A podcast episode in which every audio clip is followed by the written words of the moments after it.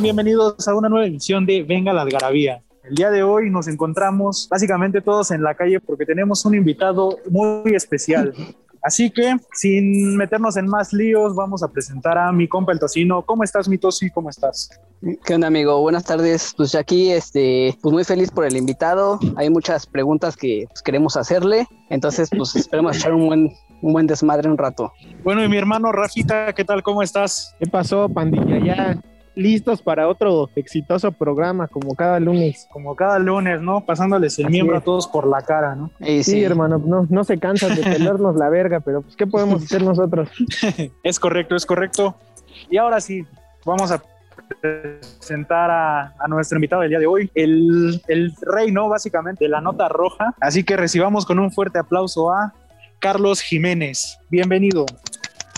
Bravo. Bravo. El C4 Jiménez, por favor. C4. C4, a huevo. C4. ¿Qué onda, Carlos? ¿Cómo estás? Muy bien, muy bien. Un gusto estar aquí con ustedes, acompañándolos. Un saludo a todos. Qué bueno que están aquí. Y pues vamos a platicar un poquito. Así es que, Mito, si tienes alguna pregunta de las que te llegaron. Sí, sí, sí, claro. Este, a ver, C4, aquí, eh, bueno, antes de empezar con, con, las preguntas un poquito más fuertes, eh, que, bueno, aquí la, la banda quiere saber, ¿tienes alguna carrera? ¿Estudiaste algo para todo, todo esto? Sí, sí, sí. Yo he visto que a veces dicen, y ese que estudió, y ese que hace, o cómo. Ajá, exactamente. Estudié, periodismo eh, eh, en la escuela de periodismo Carlos Septién. Ok. Ahí estudié, terminé la escuela. Bueno, la realidad es que no me titulé. La realidad es que debo dos colegiaturas, incluso. la, última vez. La, última vez que fui, la última vez que fui a la escuela, incluso el director me dijo, págueme la colegiatura, ya no le cobro los intereses. estudié, periodismo y empecé a trabajar desde el tercer semestre en la carrera. Y entonces, desde ahí ya me seguí y hasta, hasta aquí. Desde ahí ya te valió madre la escuela, ¿no?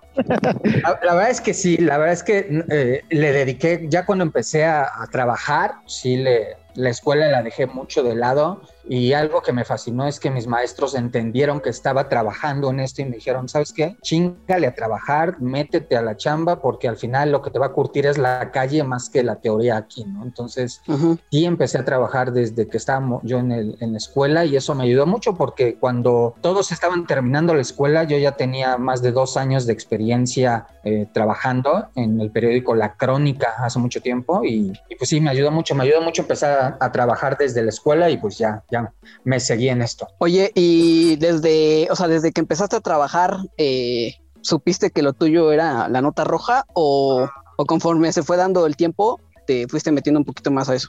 La verdad es que se fue dando, se fue dando la situación. Yo cuando empecé a trabajar, yo era, era literalmente era lo que nadie quiere hacer, ¿no? Incluso me mandaban a comprar a mí en la redacción, yo era el, el, vete a traer unas tortas, vete a traer unos cigarros, vete a traer refrescos. Y lo mismo fue cuando empecé a hacer notas, era vete a hacer la nota que nadie quiere hacer. Ah, ok.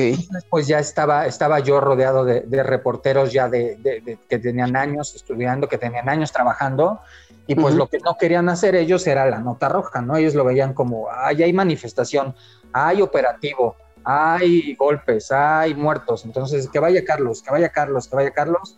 Sí, sí, sí. y en el camino yo me, me enamoré de, la nota roja y es algo que me fascina y que no me veo haciendo otra cosa más que ello. Perfecto. Eso, eso está chido, ¿no? Además porque dices, es lo que no muchos quieren hacer, pero es lo que a ti te gusta. Entonces, pues como que no tienes por ahí mucha competencia en eso. Pues a mí me encanta. Yo creo que gran parte de mi éxito es que me apasiona. O sea, tú me, me verás todo el día preguntando, haciendo llamadas, yendo a lugares, escribiendo, hablando día y noche. O sea, yo donde ande estoy tratando de ver qué está pasando. Hace tres, cuatro años andaba yo en Francia y desde Francia andaba yo preguntando por cosas aquí, incluso con quien yo iba me decía, güey, desconéctate, estamos en Francia. Yo no, necesito checar cómo está tal cosa, no, necesito checar. Y me acuerdo mucho que estaba yo en el Coliseo Romano y aquí estaban deteniendo en ese entonces a un político con dinero en Polanco y yo desde allá preguntando y tuiteando desde allá por, el político. Ah. Entonces, no me despego de esto. o sea, estás enfermo, ¿no? Estás enfermo por la chamba. estoy enfermo de, de, mi, de mi chamba y, y, me fascina. Qué chingón. está chingón, está chingón. Y ya, ya entrando ahora sí en tema, ahora sí entrando a los chingadazos, como dirían. Por ejemplo, ¿cuál ha sido la nota más cabrona que te ha tocado reportar? O sea, ¿cuál es la que así has dicho, pues como que sí te ha dado pelos, ¿no? Mira, hay, hay, una, hay, hay una, una, anécdota que tengo que tal vez no es la nota más eh, fea en cuanto a cabrona o impactante, pero es una nota que a mí me, me dejó pues incluso hasta marcado por algún tiempo. Hace muchos años estaba yo en la redacción de la crónica sin hacer nada cuando reportaron un incendio en Iztapalapa y el fotógrafo de... Eh, de otro periódico que no era la crónica, que no voy a decir cuál es porque lo van a regañar. El fotógrafo de otro periódico me dijo, oye, güey, voy a ir a un incendio Iztapalapa, ¿no quieres ir? Y yo, pues vámonos, güey, no tengo nada que hacer, pasa por mí. Pasó en la moto, nos fuimos al incendio, llegamos allá y era un incendio en el que habían dos niños, habían, era una casa que se incendió donde una mamá, la mamá trabajaba, trabajaba en la calle y tenía que salir a trabajar entonces lo que hacía ella para dejar seguros a sus niños era encerrarlos en la casa. Y este día se incendia la casa y pues los bomberos, por más que quieren entrar y abrir para meterse, no pueden y tienen que romper la pared para entrar, pero ya que habían entrado, pues los niños ya estaban muertos. Cuando yo llego allá, ya había acabado el incendio, ya lo habían sofocado, y yo ahí voy de metiche con el fotógrafo y vamos a meternos a la casa, güey, y ahí vamos para dentro de la casa a tomar fotos. La casa estaba completamente calcinada, toda mojada, porque pues, la habían mojado los, los bomberos. Estaba en silencio completamente, iba a ser Navidad, no sé si ubican las tazas, tazas musicales que levantas y suena tarara, tarara. Sí, sí, sí. Ah, sí. Sí, sí, sí. Había una, estaba todo en silencio y una taza navideña estaba volteada, entonces se oía el tarara, tarara. Y en un rincón, los niños, estos dos niños que yo les hablo, les estoy hablando de un niño de cuatro y otro de cinco, se pusieron en un rincón ellos para refugiarse y ahí se murieron calcinados. Pero en el rincón se veía la silueta de los dos niños como quedó todo ahumado y la silueta de los dos niños en blanco porque se habían pegado a la pared y ahí no se quemó porque se, no. se quemó su cuerpo. No mames. No, no, no, no mames. O sea que ahí le faltó el tizne, ¿no? Ah, sí, ahí, exacto, ahí no se, se quedó blanco porque no se quemaron ellos. Y, y, fue una escena que para mí me traumó, de verdad. Yo llegué a la casa, no podía dormir, me acuerdo en ese entonces mi mamá me dijo, ¿qué te pasó? Le conté, pero pasaron meses y yo traía la imagen de la silueta de los niños con la musiquita navideña y sí fue, fue quizá de lo más triste que me ha tocado y lo, lo que más me ha, me ha, marcado en locura, ¿no? Muchas cosas feas, muertos, baleados, atropellados, descuartizados, asesinados, de todo, ¿no? Pero el hecho de que eso hubieran sido unos niños fue algo que sí me... Son unos niñitos que los dejó su mamá pensando en que ahí iban a estar seguros encerrados y al final encerrados se murieron, ¿no? Sí, sí, estuvo culero. Y por ejemplo, de esa igual, ¿te acuerdas del caso de esta Ingrid Escamilla, de la que fue desollada? Claro, sí, sí, sí, bastante ¿Te, triste, bastante ¿Te tocó fuerte. verlo? ¿Te tocó verlo ese a ti? No, mira, te voy a contar es, esa historia de lo que eh, poco, poco se sabe tal vez.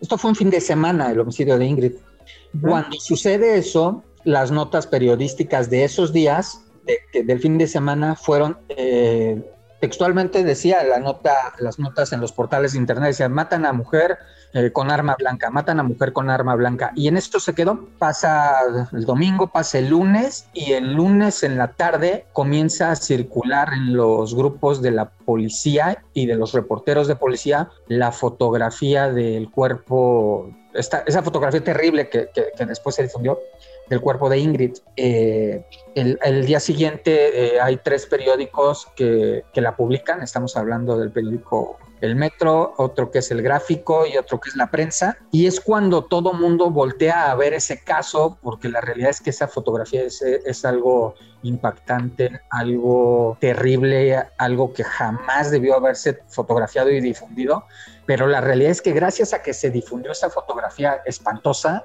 y, es que todo el mundo volteó a ver ese caso y es que todo el mundo le puso atención a ese crimen porque no lo habían mencionado el nivel de, de, violencia, el, salvajismo de ese sujeto hasta que se vio esa foto. Tristemente no se le había puesto la atención que merecía el caso hasta que se difundió esa foto que, que, a la larga, bueno, pues, pues causó mucha molestia, por supuesto que debería de, de causarle mucha indignación por el grado de, de violencia hacia, hacia, y salvajismo hacia, hacia esta joven, ¿no? Sí, claro. Ah. Este, a ver, Carlos, y por ejemplo, ya un poquito, un, po un preguntas un poquito más ya, este, privadas. ¿Alguna vez eh, sí te han amenazado de muerte? O sea, una amenaza de algún grupo delictivo o algo que digas, eh, o sea, que te aleje de como reportero. Mira, la realidad es que sí, no una, ni dos, sino muchísimas. Y, amenazas tenemos de todas, desde las más básicas de mensajes de texto, de mensajes de WhatsApp, de WhatsApp al WhatsApp personal, ¿eh? no te estoy hablando ah. nada más de Twitter, sí, sí, sí, de WhatsApp que, que consiguen mi teléfono. Sí, sí, claro esas son las básicas, pero la realidad es que hay, ha habido muy fuertes, eh, al grado de que la, policía ha encontrado fotos mías, mías, mías, de que me agarran en, teléfonos de delincuentes, o sea, fotografías que algún delincuente me tomó mientras yo iba en la calle, que me estuvieran investigando, que me estuvieran buscando. Encontraron en uno de los eh, de los operativos que hicieron contra la Unión en Tepito encontraron unos altares a la Santa Muerte con, con ofrendas para, para que mataran a, pues, bueno, estos güeyes locos, para que mataran a sus enemigos, para que mataran a las policías. Y entre los fotos de los enemigos y de los policías estaban fotos mías ahí en los altares. ¿Cómo crees? Sí, o sea, cosas, cosas terribles. Ah, bueno, digo, por ejemplo, este, mucha, mucha raza pregunta si tú trabajas con la Unión o, si tienes algo así que ver como que directamente con ellos, porque muchas de tus noticias se relacionan así como específicamente con ese grupo y este pues, se, se conoce que son cabrones y pues no, este, yo, nos ha aparecido tú en la nota roja. Yo escribo de todos los grupos, de la Unión, de la Antiunión, del cártel de Tláhuac, de los Rodolfos, de todos los grupos que hay, pero la realidad es que escribo más de la Unión porque la verdad en la ciudad es el grupo que más desmadre trae en la ciudad, ¿no? Es el que tiene más copado, más controlado, al grado que hay gente que no es de la Unión y que simplemente por como sabe que la Unión ya causa terror, habla de yo soy la Unión, yo soy la Unión cuando realmente no lo son. Sí, claro. de la Unión tengo mucha información porque pues yo me acerco de todas las fuentes, ¿no? De policías, de vecinos, y la realidad es que eh, contra quien tenga que tocarle exhibirlo porque anda delinquiendo, yo si es unión, antiunión o el grupo que sea, si andan de, de rateros, de extorsionadores. Si andan de balagardos, claro, a todos. de, culeros, a todos les va a tocar la misma ¿no? No hay, no hay, no hay un uno más que otro, ¿no? Sí es cierto que la escribo más porque esos son los que andan, pero al que, al que yo agarre torcido, yo, lo quiebro. A huevo. Bueno, y continuamos. Vamos ahora sí con una ronda de preguntas de las que nos hicieron los usuarios del Twitter. Así es que, mi Rafita, ¿qué tienes? Tengo una muy chingona, mi hermano. Yo creo que hasta a mi C4 lo va a sorprender. Aquí la pregunta en, Isla del Mar dice, ¿cómo fue que le hizo para cambiar de grupero al mundo periodístico? Porque ya, ya, ya, ya sabes, ya sabes, ¿no? ¿De verdad? Sí, sí, sí, sí, sí, sí vi esa foto, ¿eh? No, no, no, no. Sí, ¿no eres tú? Pero seguramente es alguien que quiere parecerse a mí, uno de mis fans, ya sabes. seguro es alguien que se quiere parecer a mí. Además, lo único que le falta son los músculos también. Ay, cabrón. Ah, dice, dice dice este mismo cabrón, dice, arroba Goyo Capi, que si te inyectas los mismos anabólicos que el David Páramo. No, David y yo puro natural. David y yo puro natural, puro chingón natural. Es verdad, es verdad que le ah, dicen David, David Águila Real. Eh, no lo sé, no lo sé. ¿No? No, lo, no lo sé, ahí sí te fallaría si te digo algo, pero, pero no, somos naturales los dos. Perfecto. Ah, Tengo aquí otra pregunta, C4. Dice aquí nuestro, nuestro amigo el Batata. Dice, ¿es cierto que todas las notas que publicas se la mandan por WhatsApp sus compas los policías? ¿Qué dice, qué dices, C4? Fíjate que eh, eso últimamente lo he estado viendo, lo vi, lo vi en las preguntas, lo veo a veces en algunos mensajes. Pues mira, la realidad es que yo te decía, tengo yo desde que estoy en la escuela en esto, yo tengo 20 años trabajando de reportero. Desde hace 20 años yo me la pasaba en la calle, yo me la pasaba en la calle reporteando cuando no existía no solo el WhatsApp, o sea, no existía el Internet en los teléfonos. Entonces, desde entonces yo conocía policías por aquí, por allá. Yo no tenía carro ni tenía moto en ese entonces, entonces yo me iba en el metro cuando funcionaba bien el metro, por cierto.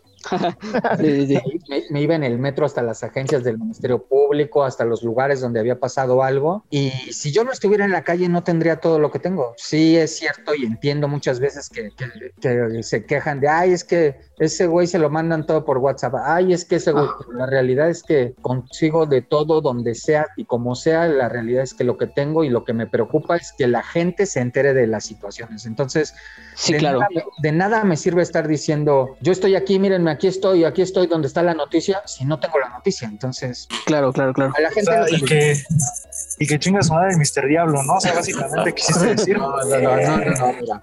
Mira, Jorge, Jorge es alguien eh, a quien yo conozco, eh, lo he visto dos veces a Jorge, eh, una, bueno, platicado con él dos veces, una vez nos cruzamos en eh, una estación de radio donde nos tocó, eh, nos entrevistaron a los dos, y una vez platicamos hace dos años porque en su Twitter subieron un material que era mío, al que le robaron, el, le, le quitaron el, el, C4 Jiménez y le pusieron el arroba Mister el Diablo. Yo, yo, yo no, lo escribí un tweet y le puse que, que, si lo necesitaba me avisara y él me buscó esa noche. Chingas a tu madre, ¿no? Yo lo puse ese día en la tarde y en la noche me escribió él, me buscó, me llamó, me ofreció una disculpa y eso, eso no, no, no, no lo digo para que lo sepan, sino él mismo lo puso en Twitter me ofreció una disculpa sobre esa situación. Él me explicaba que no lo había hecho él, sino que con su equipo de trabajo se lo habían pasado y lo había hecho sin darse cuenta. El trabajo que él hace es muy respetable, el trabajo que, que la forma en la que él trabaja, pues él sabrá cómo lo hace. Yo entiendo que a veces la gente se molesta porque no me ve en el lugar, pero me ve con la información. Y lo entiendo no solo por él, sino por todos, porque yo sé de, de primera mano de sus jefes, que sus jefes los regañan porque pues yo tengo la información que ellos no tienen tienen. Y pues sí, lo primero que le dicen es, oye, ¿cómo chingados es que Jiménez tiene eso y nosotros no? Claro. que pues la forma en la que yo lo tenga creo que no debe de preocuparle a nadie, sino conseguirla al final, porque un ejemplo rápido, la semana pasada el, todo mundo hablaba del diputado acusado de violación y yo conseguí el video del diputado entrando al hotel con un menor de edad y yo lo saqué. La verga y yo lo saqué y todo el mundo estaba encabronadísimo porque es que Carlos Jiménez no, yo no lo vi, yo no lo vi en el hotel, yo no lo vi en el Ministerio Público, yo no lo vi en la fiscalía, yo no lo, no, nadie me vio, güey, pero el video ahí estaba y nadie lo tuvo más que Carlos Jiménez. Entonces, de donde salgan las cosas, pues yo creo que lo que menos importa es eso, ¿no? Lo que le importa a la gente es tener la noticia. Claro, Es no, estás correcto, en, es correcto. no estás en ningún lado, pero a todos se la restriegas, ¿no? Prácticamente. Mira, es, es que a veces, a veces estoy y no me ven, que eso es lo, me- lo que más me encanta.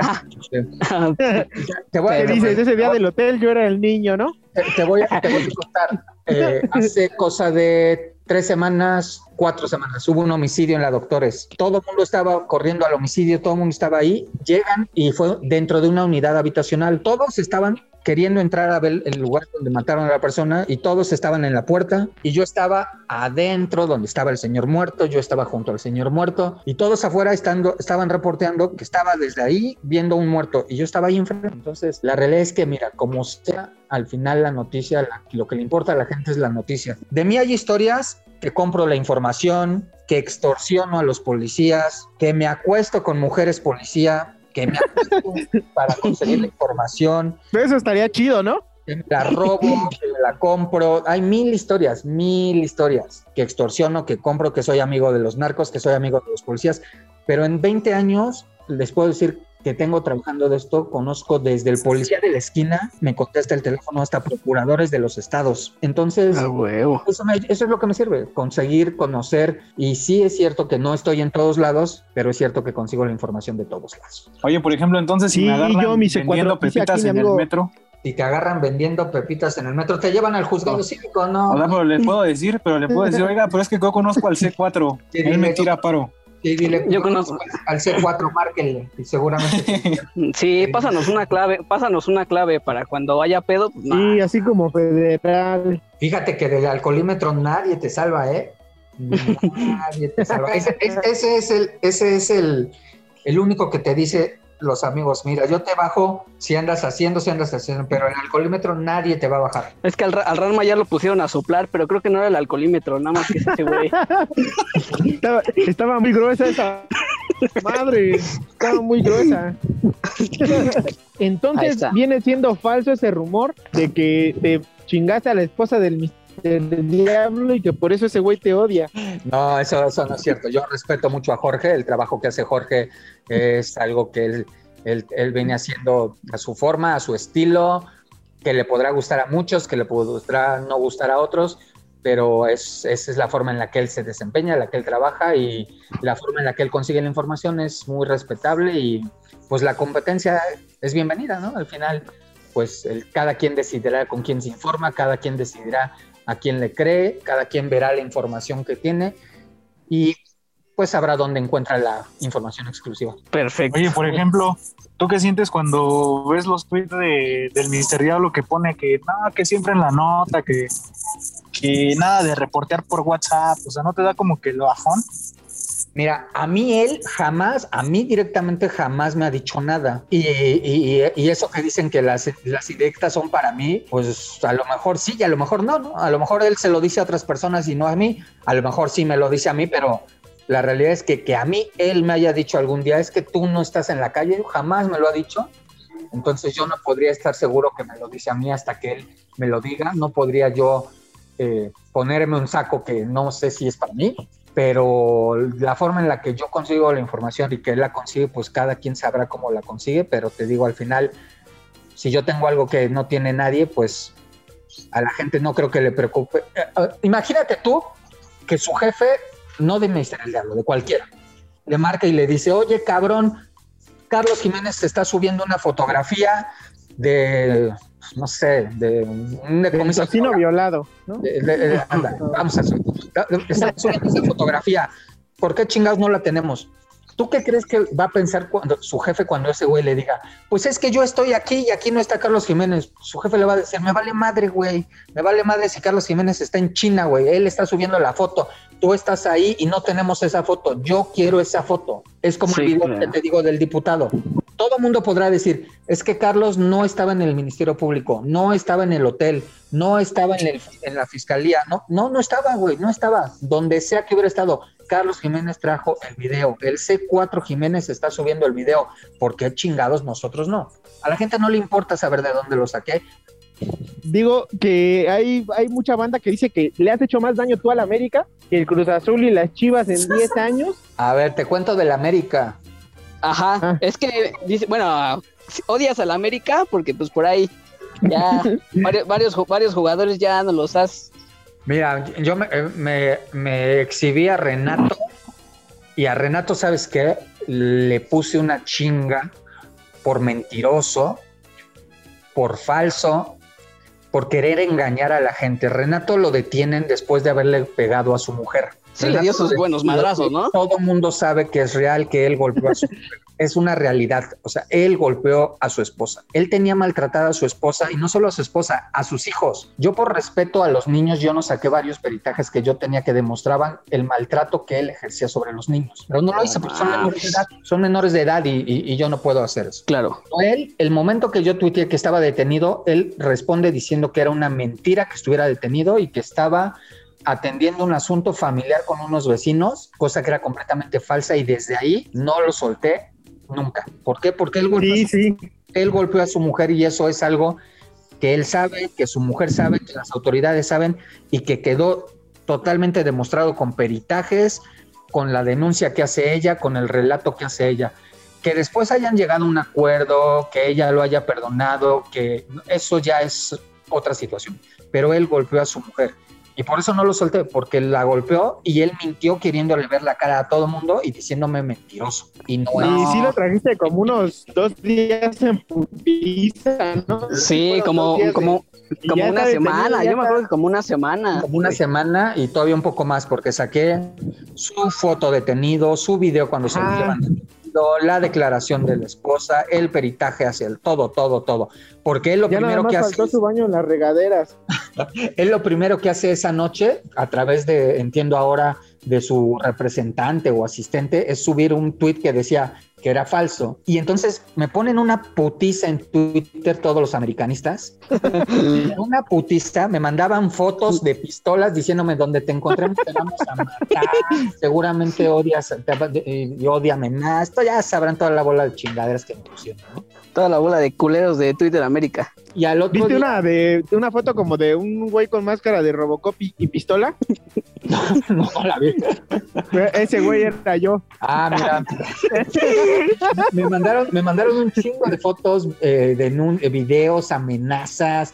No, una locura, una locura, una locura. Pero, pero la realidad es que el güey estaba detenido, estaba detenido y, y- y acusado de golpear a su esposa. Entonces, desde ahí no me soltaron los americanistas, yo no lo solté a él. Y, eh, y hace poquito eh, escribí sobre Henry Martín. Henry Martin. Sí, Ajá, sí, sí. su, su carnal, ¿no? Porque- Ajá, porque detienen a su hermano y él, todo el mundo me decía, es que Henry no tiene nada que ver. Claro que tiene que ver. Les cuento rápidamente. Henry organiza una fiesta en su casa. Invita amigos, invita amigas y invita, está su hermano. Su hermano, alrededor de las siete y media de la mañana, se mete a la habitación donde hay una joven. Bueno, eso es, se los digo según la denuncia, ¿eh? No, yo- Sí, sí, sí. Claro, una claro. denuncia. Eh, se mete a la habitación que hay, donde hay una mujer. La mujer denuncia que ella estaba dormida ahí. Cuando él- ella se despierta, él la estaba agrediendo sexualmente y que ella lo golpea y hace que se salga del cuarto. Cuando ella sale del cuarto, busca al dueño de la casa, en este caso Henry Martín, y le dice, oye, me pasó esto, necesito que me digas quién es este cabrón. Lo que ella declara es que Henry le dice que no lo conoce, que no sabe de quién está hablando. Ella le pide que le enseñe las fotos que se tomaron todos durante la fiesta. Henry se las enseña y ahí le dice, oye, es este tipo que está aquí. Y Henry lo cubre, lo cubre diciéndole, ese güey yo no lo conozco, creo que se llama Oscar, déjame y checo a ver quién es. Cuando era su hermano. legalmente, y eso es algo que sí, eh, sí, sí es verdad, legalmente no es un delito. La ley te permite no de Familiar, ¿no? en, ajá, en un familiar en primera línea. Es un hecho que legalmente no es un delito, pero era una responsabilidad moral que si él sabe que su hermano había hecho algo, él ayuda a esa mujer. Es una mujer violentada, es una mujer que está denunciando que la están violando. Y lo que él hace es cubrir a su hermano. Yo entiendo, y es cierto, la ley no le puede hacer nada, pero moralmente no puede estar presumiendo él de tener un apoyo hacia la mujer o de tener o de ser una buena cara cuando en realidad estuvo cubriendo a alguien que está acusado de violación y que según las investigaciones sí atacó a esta mujer. Tan es así que para la fiscalía hubo elementos suficientes que tienen ahora al hermano de Henry Martín en la cárcel. Cuando salió la noticia metió gol. Entonces tú síguelo chingando para que, para que empiece a, a subir, porque si no, Sí, por- para por que ejemplo, con- con Renato- a Renato, a, a Renato Ibarra nos lo quitó del equipo, güey. Ya se fue al, al Atlas, güey. Entonces, pues ya, no Sí, mames. ya, se- ya- se fue, pero, pero les voy a contar la realidad. Yo le voy a la América. Yo Ah, soy no, no mames. americanista desde hace muchos años. En serio no sabíamos. Sa- Sague era mi ídolo cuando chiquito y, y ahora, y ahora es mi ejemplo. así. Y ahora más, ¿no? Y, ahí- y ahora más. Y ahora más. Y después del video más, dice. Sague, A ver, Sí, yo Cuauhtémoc, también Calusha. ser como Sague. Sí, sí, sí, yo festejaba a Sague, a Cuauhtémoc, a Kalusha, a Villic. Sí, sí, sí. Pero eso no le quita que Renato haya golpeado a su esposa y de que el hermano y que Henry haya cubierto a su hermano acusado de violación, ¿no? Yo te Sí, lo dije claro, hace claro. rato. Donde yo agarre torcido a alguien, del lado que sea, yo me lo quiero. al, Ran, a- al Ranma quiere que te lo quiebres con esos brazotes, dice. No mames. Sí me parte, ¿eh? Ah, Por ejemplo, mi C4, ¿a poco no te cagaste de risa el día que, que diste la nota de cuando mataron a un güey que le decían el Wazowski, que nada más tenía un ojo el verga? Sí, sí, sí, la, verdad es que sí me dio. ¿Sabes qué? Te encuentras, te encuentras muchas historias, pero cuando, cuando sabes de delincuentes que acaban, que, que la justicia divina les toca, es, es mucha satisfacción. Ese güey era un extorsionador, ese güey le habían dado un balazo en algún otro delito y le habían dejado, lo habían dejado con un ojo y de ahí de- los, su- sus amigos le pusieron el Wazowski por tener un ojo. No, sí, sí. Lo acabaron matando por andar de ojete. Se la ganó. Sí, Está bien, ¿no? Sí, a Se la ganó. Ah, huevo. ¿Alguna pregunta, Betito, que tengas? Este, sí, yo tengo acá una, es de un tal morrisonista, quién sabe quién sea. Y dice, Que, que chinga su madre. dice, cuando ves a la que da el clima que sale con Paco Sea, ¿la deseas? Ah, Samantha. Samantha. Ah, Samantha. Se llama No, Samantha. qué bueno porque especifica que no sabe cómo se llama. Qué bueno Se llama que. Samantha, eh, es, es Samantha, Sama- Samantha es, mira, Samantha les cuento, Samantha es cantante, Samantha es vocalista de un grupo de rock, Samantha también actúa un poco, Samantha toca el acordeón, la batería, eh, da el clima, es una niña hermosa, es linda, físicamente es muy bella y me llevo muy bien con ella, tenemos una bonita relación y sí, sí es muy guapa, pero ella tiene a su, a su esposo, a su novio y yo tengo a la mía, entonces cada quien No puede haber nada. Ahí cada Entonces, quien, cada quien con felices los amor. cuatro, ¿no? Cada quien con su amor. Pero la pregunta es muy sencilla. ¿La deseas? No, no, no, no, no. Yo, para que veas, no. ¿No? Yo la, es- la estimo. Ok. Y Perfecto. también, también pregunta, el tal de la voz chida, el Mario así. Piquimiam, Piquimiam ajá. dice que qué sacrificio tuvimos que hacer nosotros para que tú pudieras acompañarnos el día de hoy. Eh, ninguno, eh, na- ninguno, nada más. El buen tocino me escribió ayer, antier, y me dijo que si nos veíamos. Ayer me pidió que si nos veíamos, ayer ya no le contesté. Y hoy ya me escribió y me dijo, ándale, contéstame, güey, yo te pago bien. Entonces, estoy, estoy esperando el depósito, pero, pero nada. Ahorita, te- ahorita te hago la transferencia No, y te mando ¿No unos, te, unos pingüinos. No, ¿No te pidió que lo ahorcaras? No, no, no, eso no. no, no, no. Andaba, di- andaba diciendo ese güey que hasta que se le pusieran los ojos en blanco. No, no, no. Nada más me dijo que me iba a hacer un- un- una transferencia, que, que, por cierto estoy checando aquí, no me ha caído. Al ratito, deja que termine el. Todavía no cae nada, ¿no? No, no, no, ahorita todavía no. Oye, oye, mi C4 y pregunta también el culiao. Pregunta, dice, si tú y el Mr. Diablo se cantan un tiro, ¿quién va a reportar la pelea? Este, yo creo que va a tener que llegar Foro TV y tele- Telediario serán los primeros que lleguen por allá porque son los que. Chíngalos. Oye, pero, pero, pero sí le das porque dice, dicen que ese güey se ve más barrio. Pero pues, o sea, ¿tú, tú, tú sí te has agarrado a putazos o, o no? Yo, yo boxeo, yo boxeo, Ay, cabrón. yo boxeo todas las semanas, entreno cuatro veces al día y los sábados pues, me subo al ring. Ah, ¿Sí? Así es que podemos medirle. ahí está, diablo, para que no andes de puto sicón. No, Se chinga no, su no. madre, que- diablo. Le va a caer. Que donde lo vea le va, lo va, le va a lonear. A ver, dice, Así dice como aquí- Renata agarró a su esposa. oye, eh, nos preguntan por aquí, eh, dice, No, aquí mira, mi hermano, mi, C- mi C4, me pregunta, me pregunta el mallito, arroba Puppy Down. Dice, yo quiero saber con mucho respeto cuál es la vinculación del grupo delictivo de la Unión de Tepito y enamorándonos de TV Azteca, muertitos. C4, estoy en... A ver, mira, enamorándonos, eh, según lo que yo he checado, lo que yo he investigado, lo que he preguntado, no tiene un, creo que ya ni existe, pero cu- cuando estaba, no tenía un gran filtro para sus concursantes. Entonces, eh, lo más que hacía era preguntarles nombre, edad, dónde vives, eh, y ya no. Y, la realidad es que eh, mucho, muchos de los concursantes que llegaban ahí eran chavos y chavas que, que te trataban y que veían como el modelaje, como la actuación, algo que podría ser parte de, su vida.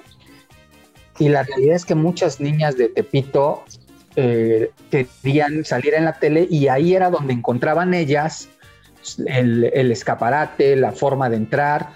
Y, entonces niñas lindas, niñas bonitas llegaban ahí al programa, entraban al programa y en el caso de los hombres, los hombres galanes, estamos hablando de venezolanos, de colombianos, de peruanos, argentinos, sí, sí, sí. encontraban también ahí mismo la forma de explotar un poco lo que ellos querían que era su, su belleza, si le quieres llamar así. Llegan enamorándonos las niñas bonitas de Tepito que encuentran a chavos guapos ahí, cuando en Tepito los galanes que ellos tienen, estamos hablando de chavos Del Wasowski, ¿no? exactamente de tipo de Puro gente- Wazowski, ¿no? de gente que, es, que es- es- es de la unión, de gente que se dedica a malas cosas, y entonces las niñas bonitas encuentran a chavos guapos, y entonces sus exnovios, que son los de Tepito, que son los de la unión, se encabronan y no les parece, obviamente, que sus novias estén andando con tipos de ese estilo, y entonces lo que hacen ellos, los de la unión, se sienten agraviados,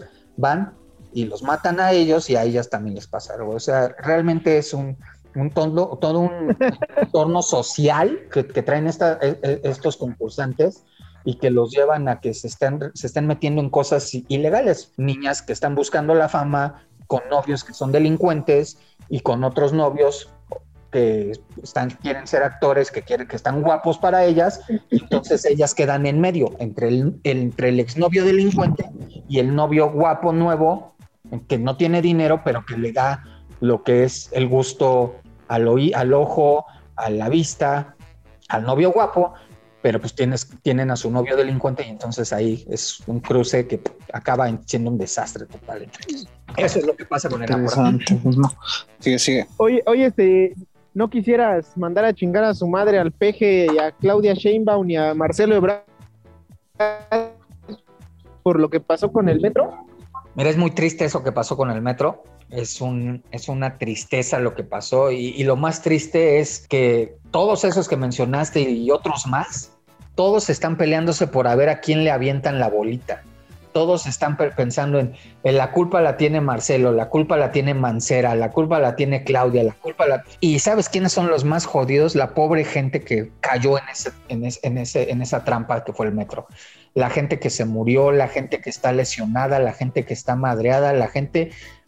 La realidad es que a las diez y media de la noche en esa estación para ir a Tláhuac, ¿quién viaja? Solamente la gente que vive en Tláhuac, la gente que viene de trabajar, la gente que se puso una putiza todo el día para regresar a su casa después del trabajo a las 11 de la noche. Entonces ahí se partió la madre gente trabajadora, gente que le chinga diario y lo que está encontrando en las autoridades después del putazo que les metieron es autoridades que se están echando la bolita entre todos, pero que no los están ayudando a nadie. La gente se murió ahí y los familiares estuvieron peregrinando toda la noche viendo dónde había quedado su hermano, su esposo, su hijo. En lugar de que recibieran una autoridad que le dijera, a ver, usted no encuentra a su hijo, véngase para acá, vamos a buscarlo. Usted no encuentra a su esposo, véngase para acá, vamos a buscarlo. Lo que encontraron fue autoridades que se están peleando por a ver quién chingados tiene la culpa y lo que menos le parece preocupar a la autoridad es la víctima, la víctima que se estuvo rompiendo la madre todo el día para regresar a su casa después de un día de trabajo, lo único que encontró es una autoridad que está aventando cagada entre todos, porque es lo que están haciendo. No, la culpa la tiene Marcelo, no, la culpa la tiene Mancera, no, la culpa la tiene Claudia, no, es que yo te lo entregué bien, no, pero es que el sismo tú no lo atendiste, es que después, y todo mundo haciéndose pendejo para todo y la autoridad jodiéndose entre todos mientras la gente que realmente recibió el putazo está ya abandonada. Eso es una tristeza. Pues sí, que, vayan y chingan a su madre todos entonces. Todos, todos, todos. Por esa falta de empatía hacia esa pobre gente. Y como van a buscar este siempre al más pendejo, entonces no tardan en echarle la culpa al tocino. ¿Algo, más que quieras decir, Betito? ¿Algo más, Rafa, que quieran comentar? Este, pues no, yo, acabé con mis preguntas. Ya, ya de mi parte ya sería todo. La verdad, estamos muy agradecidos de ese 4 y pues espero que te la hayas pasado un rato chingón. Eh, la verdad, al ratito te cae el cheque. ¿Ahora quién? ¿Ahora quién? Ya se me pusieron los corridazos, mi pandilla, perdónenme. muy, pues, bien, eh, muchas gracias. Muchas gracias. Muchas gracias por aguantarnos un ratito y por haber contestado todas las preguntas, C4. No, de qué, muchas gracias a ustedes. Les mando un abrazote a todos y aquí estamos. Y odienme más por tu voz. A huevo, a huevo. un abrazo a todos. Un saludo, cuídate. chingas a tu madre, Mr. Diablo. Gracias, Charlie. Adiós. Pero bueno, mi familia, esto es todo por el capítulo de hoy. Queremos mandar un saludo, bueno, en mi caso, a todos los que ayudaron al grillo a ganar una dinámica, la de HL, que fueron mi bro el Alex Wolf. ¿Y ustedes algún saludo que quieran mandar? Eh, yo un saludo a mi hermanazo Alex Alfaro, de ahí del podcast de América Clandestina. Está muy chido ahí para la banda americanista que lo escuche. Los que no, chinguen a su madre también. Tú, Mito, sí. Un saludo a quién. No, no, no, a nadie, güey. A nadie. Ya sabe nada más que chinga su madre el Murapicos. Es el único. y el peje, y el peje que chinga su madre. y el peje. Y el peje sobre todo, ¿no? Bueno, entonces esto, pues sería, esto sería todo. Muchas gracias y nos vemos en el siguiente capítulo. Bye. Cámara.